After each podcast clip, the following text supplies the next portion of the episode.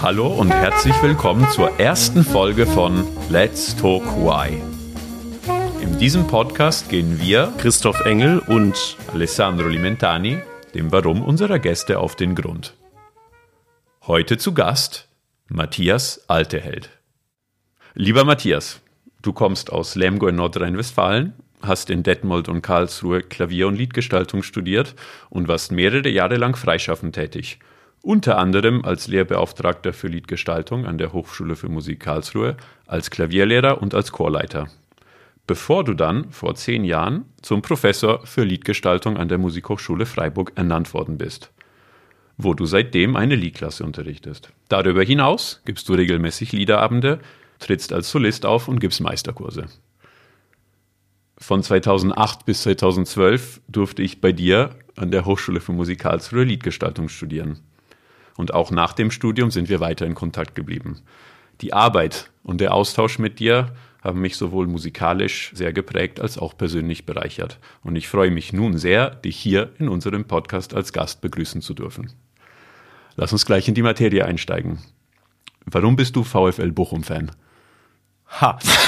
Mit der Eingangsfrage hätte ich nicht gerechnet. Ja, auch aber nicht. sie ist fantastisch, weil sie natürlich eine meiner großen Leidenschaften trifft, nämlich den Fußball. Warum ausgerechnet VfL Bochum? Es gibt ja diesen Spruch, dass man sich nicht den Fußballverein aussucht, sondern dass man vom Fußballverein ausgesucht wird.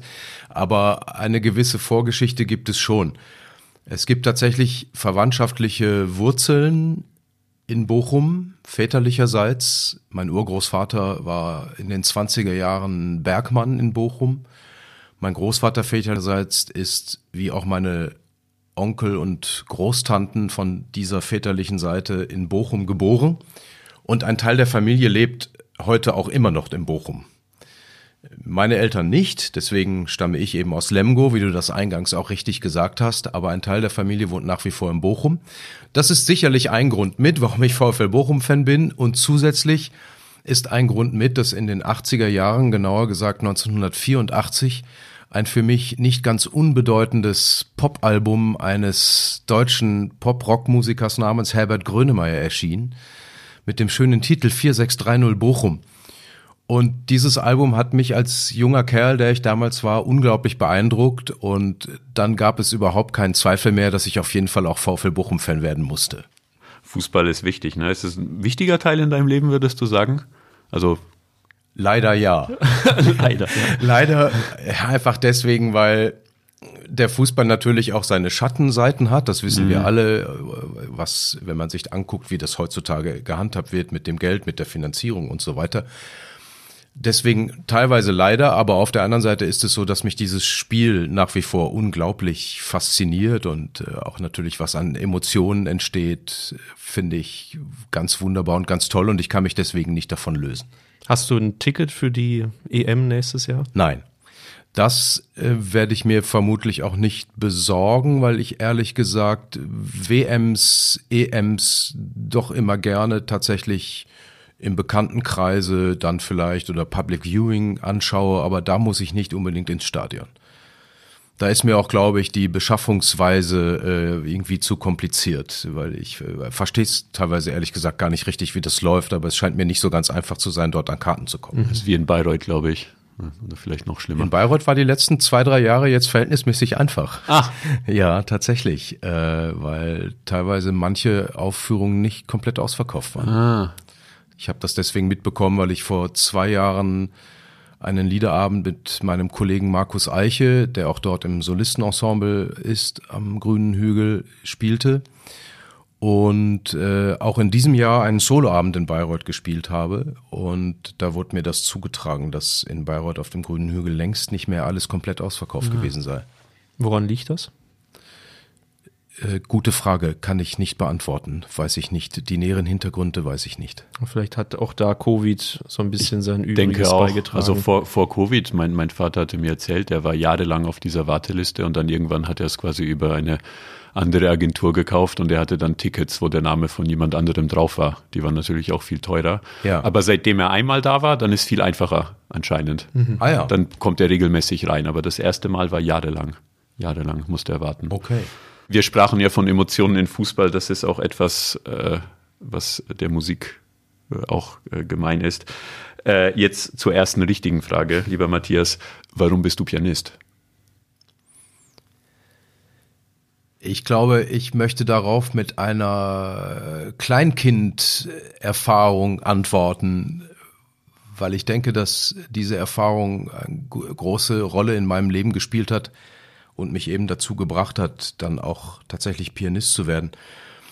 Ich habe, so ich den Schilderungen meiner Eltern glauben darf, äh, im Alter von, sagen wir mal, circa vier Jahren auf Instrumenten, sprich einer Orgel und auch einem ziemlich alten Klavier, die es bei meinem Großvater gab, äh, meine ersten Töne probiert. Ich muss irgendwie fasziniert gewesen sein von diesen Instrumenten mit Tasten und habe mir da wohl stehenderweise, ich konnte ja kaum daran hochgucken, äh, so die ersten Töne zusammengesucht. Und das hat mich dann nicht mehr losgelassen, so dass meine Eltern, die übrigens direkt nichts mit Musik zu tun hatten, geschweige denn professionelle Musiker waren, so dass meine Eltern aber erkannt hatten, ah, da ist wohl anscheinend bei dem kleinen Kerl ein relativ großes Interesse, vielleicht sogar auch ein gewisses Talent. Und dann ging das seinen Weg. Ich bekam Klavierunterricht, hatte daran sehr schnell sehr viel Freude und auch gewisse Erfolge und habe dann sehr schnell für mich verstanden, dass es etwas ganz Besonderes ist, sich eben in die Musik zu versenken, sich in die Klänge hineinzubegeben und in die Töne. Und dann hat sich das herauskristallisiert mit zunehmendem jugendlichen Alter, dass ich dachte, ah, das könnte doch tatsächlich vielleicht auch etwas sein, was du mal professionell verfolgst. Und das war von Anfang an mit dem Klavier auch wirklich, weil du sprachst jetzt allgemein von Musik und Klängen.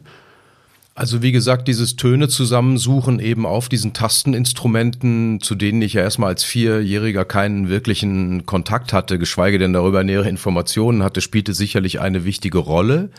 Deswegen ist es dann wahrscheinlich letzten Endes auch das Klavier geworden. Darüber hinaus aber war ich von Kindes- und Jugendbeinen an immer sehr fasziniert auch vom Gesang selber. Ich habe immer sehr, sehr gerne gesungen, also eine gewisse wirklich musikalische Ader und der, der Wunsch, mich über Töne, über Musik auszudrücken, ist wohl sehr, sehr früh wirklich veranlagt gewesen. Und Gesang selber war aber für dich keine Option nach dem Abitur. Doch, war es oder wäre es tatsächlich schon gewesen. Ich habe im Rahmen meines Schulmusikstudiums Gesang tatsächlich als zweites künstlerisches Fach gehabt. Ich habe also tatsächlich acht Semester, kann ich sagen, Gesang studiert. Mehr oder weniger gut oder schlecht. Das geht jetzt aber auch gar nicht in Richtung meiner Gesangsausbilder, sondern der Schwerpunkt lag schon immer mehr auf dem Klavier tatsächlich. Und es gab mal so einen Punkt, wo ich studi äh, ja, als ich studierte, wo ich überlegt habe, mache ich das Gesangliche vielleicht doch ein bisschen professioneller. Und dann haben mich aber verschiedenste Überlegungen davon abgehalten. Also beispielsweise dieses wirklich auch körperliche Abhängigsein vom Funktionieren der Stimme. Bei jeder kleinen Erkältung hatte ich immer das Gefühl, jetzt läuft die Stimme nicht richtig. Hinzu kommt, dass ich Allergiker bin. Das, um es deutlich zu sagen, nervt, finde ich, für einen singenden Menschen irgendwie auch. Und dann habe ich eigentlich so ein bisschen gekniffen, glaube ich, und gesagt, nein, ich überlasse das Singen lieber anderen im professionellen Sinne und ich stürze mich wirklich vollkommen auf das Klavier. Welches Stimmfach?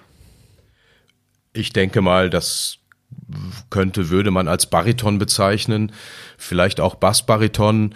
Äh, ich weiß aber nicht, ob äh, beim Bassbariton dann eine gewisse Faulheit meinerseits dahinter steckte, weil ich irgendwie die Höhe nicht bewältigen konnte oder wollte oder wie auch immer. Das war übrigens auch ein Grund mit, nicht weiter das professionelle Singen verfolgt zu haben, weil ich tatsächlich, muss ich gestehen, immer Probleme mit der Höhe hatte. Ich hatte, konnte meine Höhe nie wirklich gut und sicher bewältigen. Und das habe ich immer als großes Handicap empfunden. Das ist aber, also es ging mir damals auch so, als ich angefangen habe zu studieren. Also ich bin auch Bariton.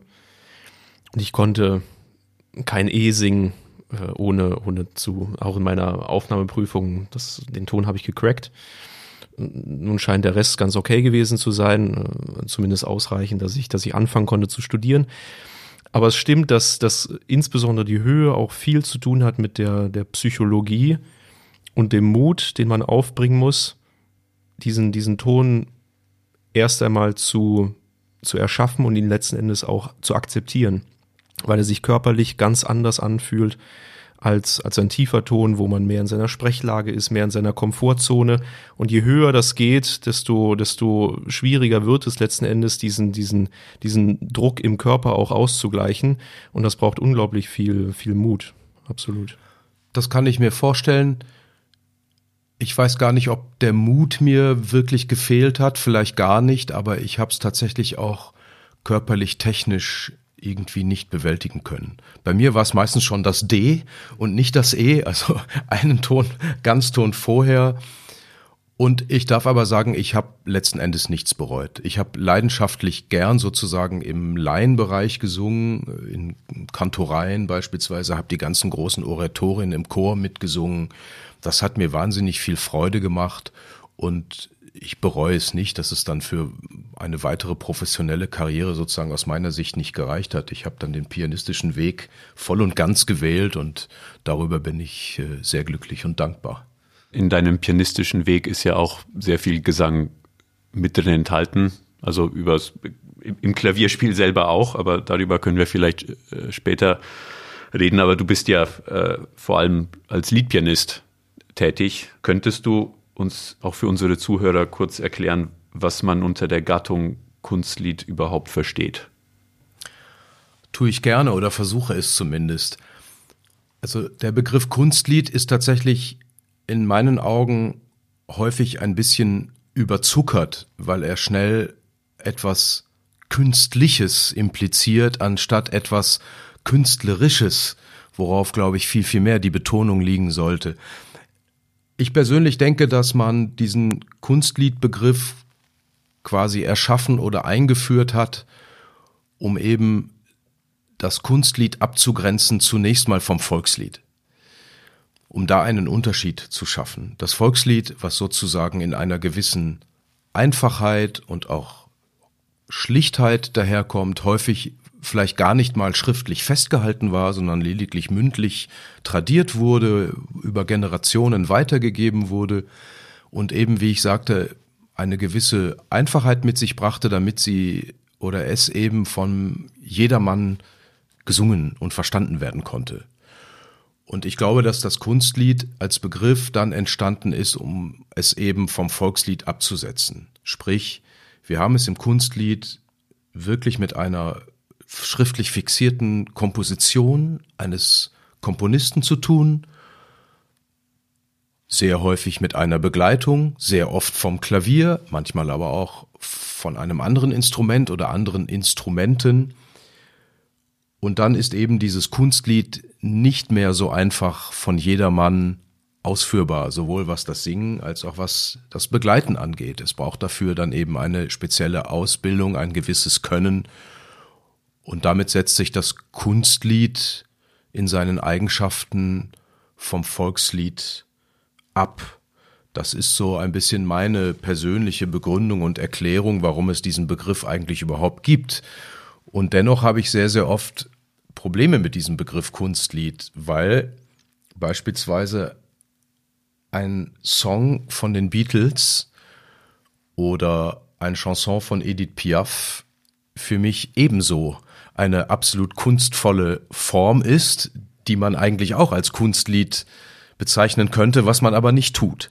Daran schuld ist vielleicht ein bisschen der sogenannte Musikbetrieb, in dem man ja schon sehr früh auch versucht hat, E- und U-Musik voneinander zu trennen, also die sogenannte ernste Musik und die Unterhaltungsmusik. Da wird dann vieles so in eine bestimmte Schublade gepresst, ob sinnvoll oder nicht, sei dann mal dahingestellt. Und ich würde mich eigentlich freuen, wenn man das Kunstlied viel, viel weiter definieren könnte und würde, wie ich eben sagte, eben äh, dadurch, dass man auch einen Beatles-Song oder eine Edith Piaf-Chansonnummer mit hineinbezieht. Du hattest ja in, im Konzert, was wir gehört haben im Sommer am Ende auch Nummern von Grönemeyer, war das, glaube ich, mit Theresa Immerz, das Konzert. Das war so als Zugabe. Als Zugabe, ja. Dieses Programm unter dem Titel Wahnsinnsgefühle, wo es sozusagen zunächst mal relativ ungeordnet überhaupt um die unglaublichen Emotionen der Liebe geht in all seinen Facetten, äh, haben wir dann auch relativ weit gefasst und da kam es dann eben auch dazu, dass wir durchaus die Genre auch gemixt haben. Und ich finde auch, warum sollte man das nicht tun? Eben, also es ist etwas, was du findest, sollte mehr gemacht werden, um auch zu zeigen, hey, äh, Klassik und Popmusik ist zwar was anderes, aber im Endeffekt unter gewissen Gesichtspunkten eigentlich nicht. Ob es wirklich unbedingt mehr gemacht werden muss, kann ich so gar nicht unbedingt sagen, weil mir natürlich auch Zahlen fehlen. Ich weiß jetzt nicht von viel, wie vielen Liederabenden, wie viele davon sind klassisch, äh, wie viele davon mixen die Genres. Und ich stelle auch fest, ich glaube, es gibt mehr und mehr ja durchaus auch andere und gemischte Formate, gerade im Liederabend, äh, Liederabendbereich, auch von der jüngeren Generation, die mittlerweile keine Scheu und keine Hemmung mehr hat, tatsächlich verschiedene Genres miteinander äh, zu kombinieren. Und das finde ich persönlich auch gut so. Entscheidend ist für mich letzten Endes immer die Qualität. Ich glaube, Leonard Bernstein war es oder Leonard Bernstein war es, der einmal gesagt hat, für ihn gäbe es keine E- und U-Musik, für ihn gäbe es nur gute oder schlechte Musik. Das finde ich einen sehr schönen und treffenden Satz. Nochmal kurz zurück zum Begriff des Kunstliedes in Abgrenzung zur russischen Romanze zum Beispiel oder zur, zur Melodie Française. Gibt es dort auch große stilistische Unterschiede, weshalb man jetzt sagt, das ist das deutsche Kunstlied? Oder was sind dort ähm, Unterschiede, Gemeinsamkeiten, die man vielleicht feststellen könnte? Also ich denke, klar ist natürlich, dass Lied, weil es immer mit Sprache zu tun hat, natürlich auch häufig aus gewissen nationalen Schulen stammt. Sprachen sind unterschiedlich, Sprachen drücken unterschiedliches aus. Nicht nur unterschiedliche Emotionen, sondern natürlich auch unterschiedliche Herkünfte, unterschiedliches, was typisch ist für eine Nation. Ich fühle mich nicht befugt, wirklich genau zu erklären, schon gar nicht in einem wissenschaftlichen Sinne, was nun eine, wie du sagtest, russische Romanze oder die französische Melodie wirklich genau vom deutschen Kunstlied abgrenzt. Aber natürlich denke ich, gibt es Unterschiede, weil wir auch natürlich von aus unterschiedlichen Stilen und eben Nationen kommenden über na unterschiedliche Nationen kommende Stücke reden. Und ich kann nur sagen, für mich, ich bin fasziniert beispielsweise von der französischen Melodie, schon auch bei Fauré oder Poulenc. Aber ich betrachte sie für mich persönlich auch immer mit einer gewissen Vorsicht, weil ich eben weiß, es ist eigentlich nicht wirklich meine Musik. Ich komme nicht daher. Ich bin auch immer sehr vorsichtig, wenn es dann um Sprachfeinheiten geht. Da nehme ich mich beispielsweise immer zurück und sage meinen Studierenden auch, es tut mir leid da kann ich nicht helfen. Da braucht ihr wirklich einen Native Speaker oder jemanden, der aus dieser speziell, ich sage jetzt mal, französischen Schule kommt und da müsst ihr euch informieren. Das heißt, mir persönlich ist aufgrund meiner Herkunft und meiner Liebe zur deutschen Sprache das deutsche, das deutschsprachige Kunstlied sicherlich am wichtigsten.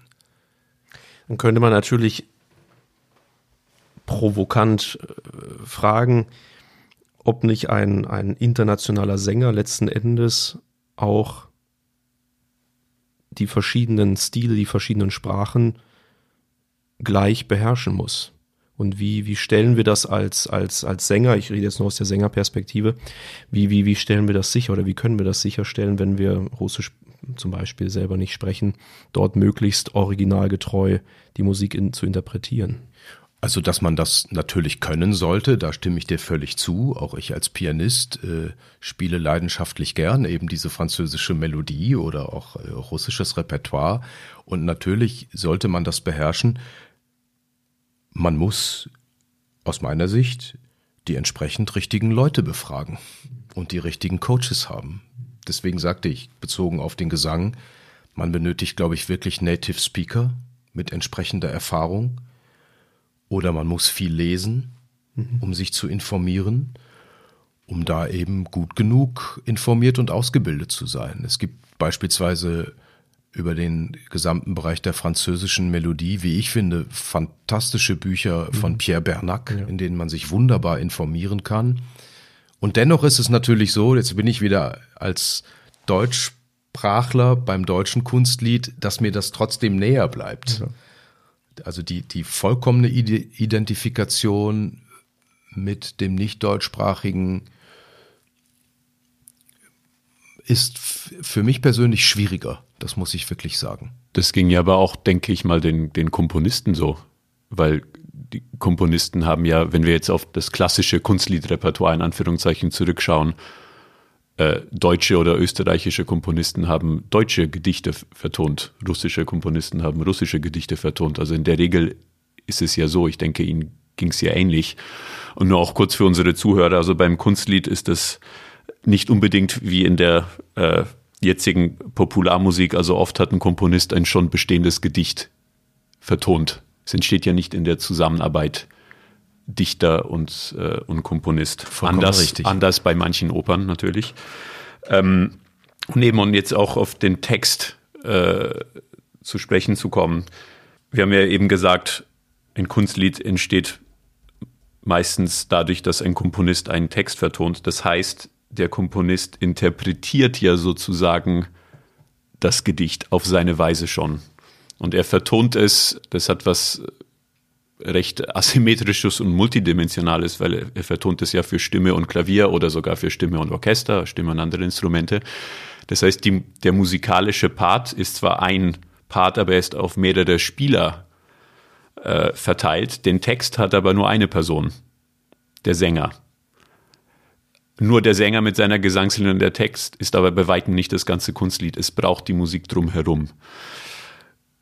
Wie wichtig bei all dem ist für dich, Matthias, als Pianist, das Gedicht als solches durchdrungen zu haben, bevor du dann ein Lied äh, spielst, aufhörst? Sehr wichtig. Ich denke, dass ohne diese Durchdringung des Textes, des Inhalts des Textes, der Situation des Textes ich ja nicht weiß, was und wovon und worüber ich eigentlich spiele. Du hast das schon in deiner Frage angedeutet. Wir haben es ja eigentlich mit zumindest zwei, vielleicht sogar mehreren Bedeutungsebenen zu tun. Denn die textliche Vorlage, so sage ich das mal, also das Gedicht, was ja schon da ist, kreiert ja selber schon eine bestimmte Situation, eine Atmosphäre, einen genau, Inhalt. Ja. Und dann kommt die Musik dazu eines Komponisten, der dann nochmal seine Idee musikalisch wieder drüber stülpt. Und ich denke, beides, auch als Pianist, auch wenn ich selber nicht der Sänger bin, beides muss ich selbstverständlich verstehen. Ohne kommt man nicht zum Erfolg. Und ich finde das aber auch gerade die spannende Geschichte daran, mir immer wieder die Frage zu stellen, ja, warum hat jetzt als Beispiel Robert Schumann diese Gedichtzeile oder dieses Wort ausgerechnet so vertont? Warum macht er das und was bedeutet das für mich jetzt als Ausführender? Und auf diese Fragen immer wieder neue Antworten zu bekommen, finde ich eine, eine ganz faszinierende Arbeit. Und äh, ich werde nicht müde, sie immer wieder zu tun, ganz im Gegenteil. Und ich werde auch übrigens nicht müde, auch häufiger immer wieder mal dieselben Lieder zu spielen, weil ich doch immer noch mal wieder was Neues entdecke, vielleicht auch mit einem Gesangspartner noch mal was Neues entdecke, der eine gewisse Stelle vielleicht komplett anders sieht als ich. Und dann gibt's eine kleine Diskussion, manchmal vielleicht sogar auch mhm. eine Auseinandersetzung. Und dann trifft man sich wieder irgendwo und sagt, ah, ja, so kann es auch gehen, tatsächlich, warum nicht? Also ich, unglaublich spannend, Aber um auf die ursprüngliche Frage zu beantworten, ohne die Durchdringung des Textes halte ich Liedspiel aus der Sicht eines Pianisten eigentlich für vollkommen sinnlos. Das Durchdringen des Textes hilft ja auch der Durchdringung der Musik und umgekehrt auch. So ist denke es. ich. Also das Durchdringen der Musik hilft ja auch dem, dann vollzieht man das, was sich der Komponist gedacht hat, theoretisch auch nach. Ich würde das als eine ne? solche Symbiose Ja, betrachten, ja, ja. ja. Gibt es Momente, in denen du mit der musikalischen Umsetzung der textlichen Vorlage durch den Komponisten nicht einverstanden bist? Und wie gehst du dann damit um? Also nicht einverstanden, vielleicht nicht unbedingt, aber äh, es gibt manchmal Lieder, wo ich mich manchmal frage, was ist da gemeint? Oder auch platt formuliert, was soll das? Oder auch hätte man das nicht vielleicht ein bisschen interessanter vertonen können? Also das ist auch immer etwas, was manch oder immer mal wieder vorkommt, dass man das Gefühl hat, vielleicht der Klavierpart ist irgendwie recht simpel gehalten und dann steht man vor dieser Frage, ja, was mache ich jetzt damit? Ähm, das kommt durchaus vor und dann mu- muss man Wege finden. Und manchmal in dieser Einfachheit sieht man dann doch auf einmal eine Tür, die sich auftut, und wo man denkt, ach ja, vielleicht muss ich diesen Akkord einfach noch mal ein bisschen anders färben oder mich mit dem Pedal anders verhalten und auf einmal, wie ich sagte, tut sich eine Tür auf und man findet eine Antwort. Dieser künstlerisch-kreative Prozess, kannst du beschreiben, was da in dir abläuft oder wie er in dir abläuft? Was, was so vielleicht auch Trigger sind, die, die den in Gang setzen?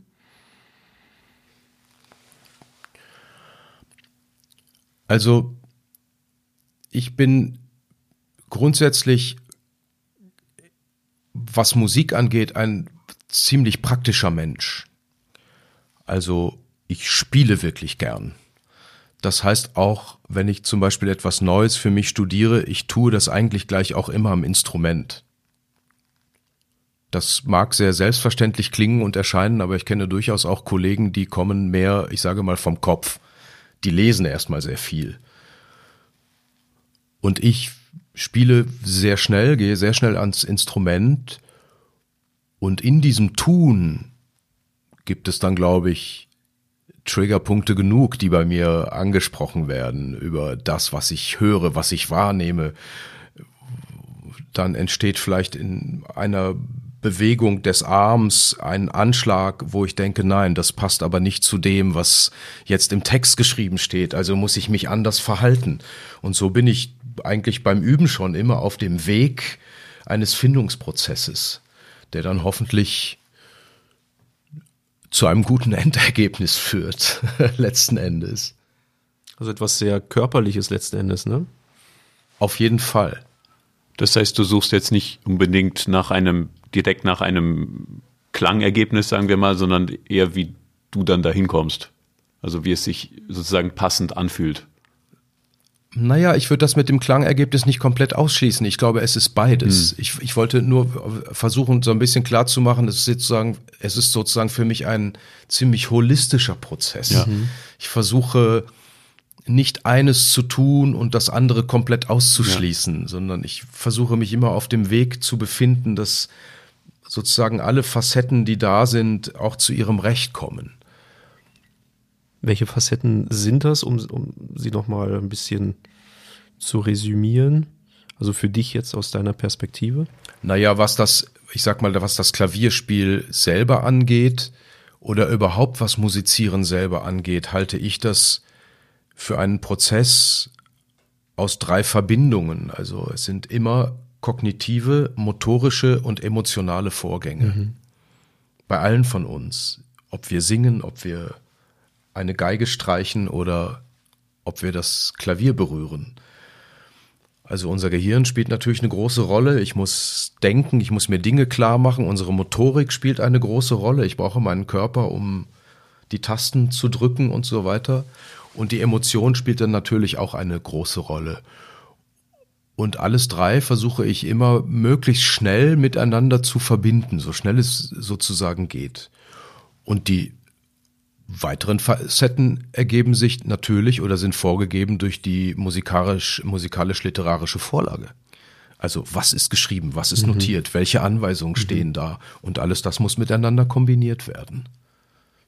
Das finde ich einen, einen sehr schönen Ausdruck, mhm. das mit dem dieser holistischen äh, Zugangsweise. Und ich weiß auch noch ganz genau, du warst der erste und einer der ganz wenigen von den Lehrern, äh, die ich hatte, die über die Wichtigkeit gesprochen haben, ja, natürlich über die Empfindung zu kommen, aber auch über den Körper und diese zwei Sachen zu verbinden.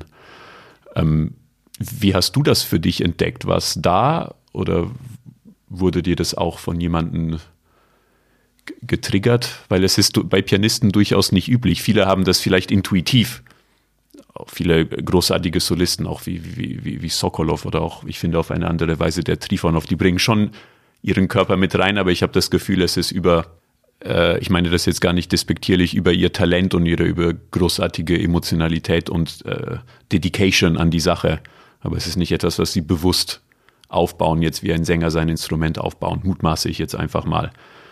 Da würde ich dir zustimmen und ich würde dir auch darin zustimmen, dass es gerade im pianistischen Bereich häufig überhaupt gar nicht selbstverständlich ist, mit diesem holistischen Gesamtbild zu arbeiten.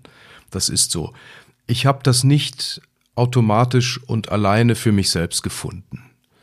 Äh, ich darf und muss in diesem Zusammenhang einfach äh, den Namen Hartmut Höll nennen, bei dem ich studierte in der Liedklasse von 1998 bis 2000. Und Hartmut Höll hat mir darin die Augen geöffnet, muss ich sagen.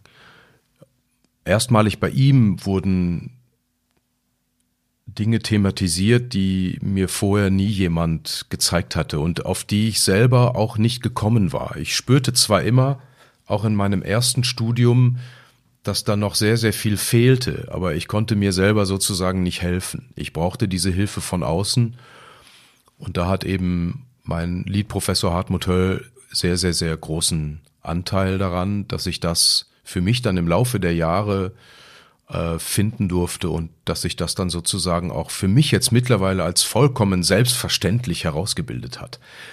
Ich muss aber dazu sagen, das versuche ich auch in meiner Lehre immer an die Studierenden, an die nachfolgenden Generationen weiterzugeben.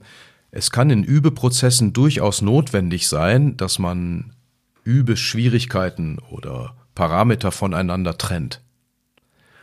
Es kann vonnöten sein, dass in einem Übeprozess es erstmal wichtig ist, sich auf die kognitiven und motorischen Vorgänge zu kontrollieren, damit sozusagen eine Basis überhaupt erstmal stimmt und die Emotion vielleicht erstmal ein bisschen außen vor zu lassen. Das tue ich zum Beispiel grundsätzlich, wenn ich ein vollkommen neues Stück lernen muss, vielleicht sogar auch aus der neuen Musik das heißt, ich muss erstmal die Partitur verstehen, ich muss die Legende lesen, ich muss erstmal sehen, dass die ganzen Basics stimmen. Ich finde, in diesen ersten Schritten hilft mir erstmal keine Emotion weiter, mhm. sondern ich muss denken und entsprechend dann meinen Körper benutzen für die entsprechenden Klänge. Und die Emotion kommt dann später hinzu. Ich habe aber feststellen dürfen, welch großer Vorteil es ist, zum Beispiel bei Repertoire, was zum Standardrepertoire gehört und was ich nicht mehr erneu, äh, erneut lernen muss, was für ein großer Vorteil und eine Hilfe es ist, wenn ich gleich immer sofort dieses äh, Gesamtbild anwenden kann. Man spart einfach eine Menge Zeit und vieles wird einem selbst viel schneller klar und bewusst. Es macht auch den Klavierton viel, oder das ist den, der einzige Weg, den ich kenne, um, um ein, ein, das Klavierspiel oder den Klavierton oder die, die Kette von Klaviertönen äh, gesangsähnlicher zu machen. Also ein, ein Legato mit hineinzubringen und sich mit der, mit der Stimme zu mischen, jetzt abgesehen von der Emotionen, die man im, im, im Spiel hört. Absolut.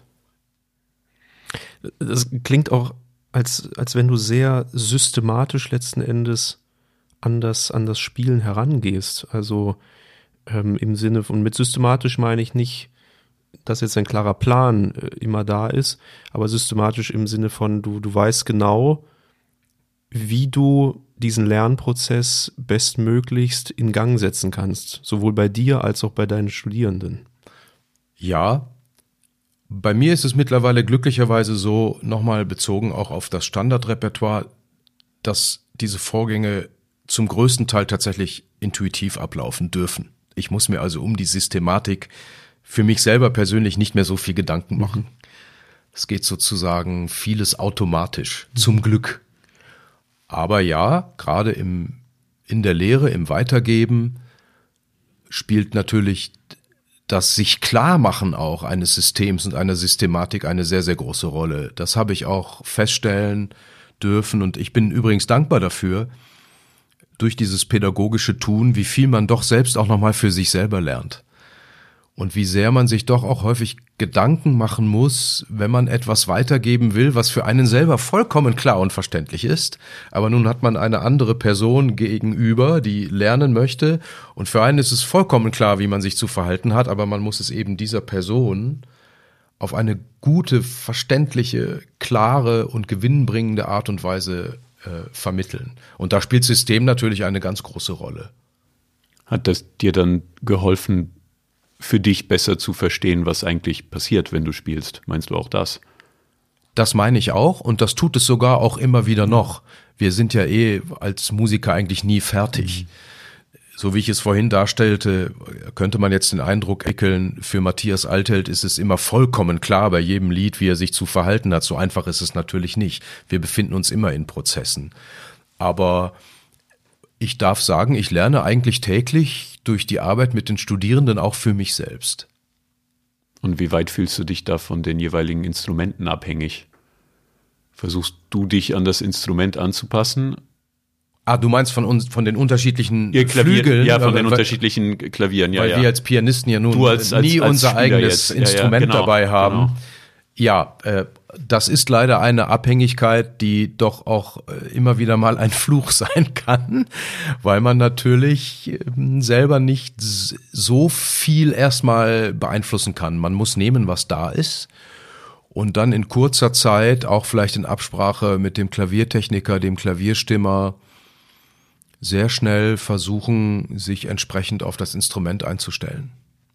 Das ist etwas, das wird uns Pianisten immer beschäftigen, es sei denn, man kommt irgendwann dahin, dass man einen so großartigen Namen besitzt wie Horowitz oder andere Pianisten, die dann irgendwann in ihrem Leben nur noch auf ihrem eigenen Instrument spielten. Aber wir alle wissen, das waren die absoluten Ausnahmen.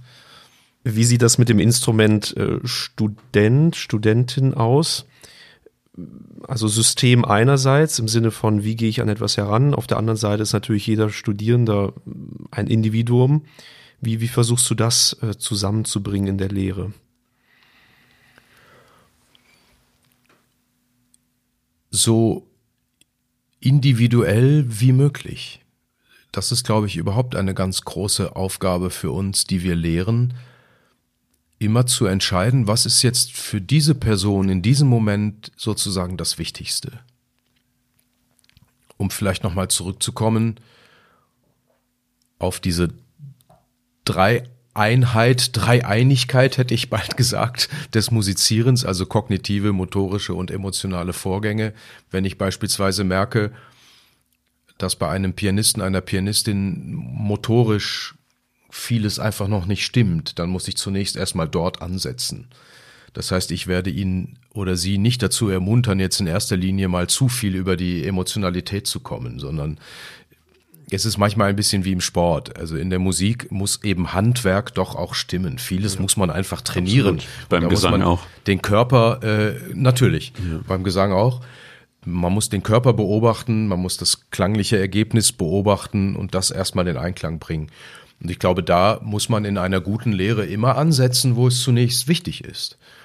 Und wenn ich aber merke, dass diese motorischen Parameter wunderbar sind und eigentlich alles stimmt, aber alles klingt vollkommen kalt und blutleer, dann komme ich natürlich über die Emotionen und dann wird daran gearbeitet. Ist das schwieriger für dich, einen Studenten zu kitzeln, der motorisch sehr gut ist, aber emotional eher seine Schwierigkeiten hat oder jemand, der, der emotional super gut ist, mit dem die Pferde durchgehen, aber der, der motorisch seine Schwächen hat. Sehr, sehr gute Frage. Kann ich so pauschal gar nicht beantworten. Auch das ist wieder unglaublich individuell verschieden. Tatsächlich hat man manchmal den Eindruck, dass bei manchen fantastisch motorisch ausgebildeten Pianisten man nie wirklich an die richtige emotionale Ebene gerät, weil es da vielleicht irgendwelche persönlichen Blockaden gibt, beispielsweise, wo man sich dann immer überlegen muss, inwieweit kann ich die als Lehrer überhaupt lösen. Man muss ja auch immer schauen, es, es gibt für alles irgendwo auch eine Grenze und eine Barriere in der Durchdringung eines anderen Menschen. Und manches kann dann eben diese Person auch nur für sich selber finden. Deswegen glaube ich fast, um dann doch eine Antwort zu finden auf deine Frage, dass eben dieses Lehren der Emotionalität häufig das viel Schwierigere ist. Weil es da andere Grenzen zu überwinden gilt, als bei etwas rein motorischen. Ich glaube, im motorischen Bereich kann man über vieles und viel und gutem Training kann man vieles erreichen. Ich würde gerne nochmal zurückkommen auf den Aspekt des Handwerks. Und ich finde das sehr schön, dass du das gesagt hast, dass Musizieren, egal welches Instrument letztendlich ein Handwerk ist. Mein subjektiver Eindruck ist, dass an Hochschulen aufgrund der Kürze der Ausbildung, aufgrund der Menge an Engagements, die wahrgenommen werden müssen für die Studierenden, an Konzerten, die gemacht werden müssen, am, an den Anforderungen, was das Repertoire, was die Breite des Repertoires an, angeht, dieser handwerkliche Aspekt immer mehr verschwindet. Sowohl in der Lehre als auch im, in der Wahrnehmung der Studierenden. Bis hin zu, zu Sätzen von, ich kann nur gut singen, wenn ich mich in, in die emotionale Stimmung bringe. Was dann klingt, als sei es eine Ausrede, sich nicht wirklich mit seinem Gesangsinstrument auseinandersetzen zu müssen. Was, was sind deine Erfahrungen in dem Sinne? Und wie, wie versuchst du, falls du das bestätigen solltest, dem entgegenzuwirken? Also mir sind keine offiziellen Zahlen oder Studien darüber bekannt, in welchem Verhältnis das von dir geschilderte auftaucht. Dazu kann ich sozusagen wissenschaftlich nichts sagen. Aber ja, ich beobachte das auch, dass es häufiger vorkommt, das, was du geschildert hast, dass Studierende oder auch schon im Musikmarkt Tätige sagen, wenn ich mich nicht so oder so fühle, dann kann ich das beispielsweise nicht musizieren. Das halte ich für sehr gefährlich. Also wirklich diese, diese Beherrschung des Handwerks, der handwerkliche Aspekt spielt für mich eine große Rolle und ich versuche dem eben entgegenzuwirken, so wie ich es vorhin geschildert habe, wenn ich das erkenne beim Gegenüber, dass da eben im handwerklich-motorischen Bereich sehr vieles fehlt, dann versuche ich zu insistieren, dass entsprechend trainiert wird. Und ich halte das für unabdingbar. Ist es die wichtigste Aufgabe für dich als Lehrer, deine Studierenden, vor allem deine Hauptfachstudierenden, auf ein gewisses, dass sie ein gewisses Grundniveau, sagen wir mal, alle haben? Oder siehst du dich auch eher als der natürlich unterrichtende, beratende Wegbegleiter von dieser Zeit? Und es geht dann eher um ihre Entwicklung, aber nicht, dass sie sozusagen etwas erreicht haben müssen in, in, in ihrem Spiel.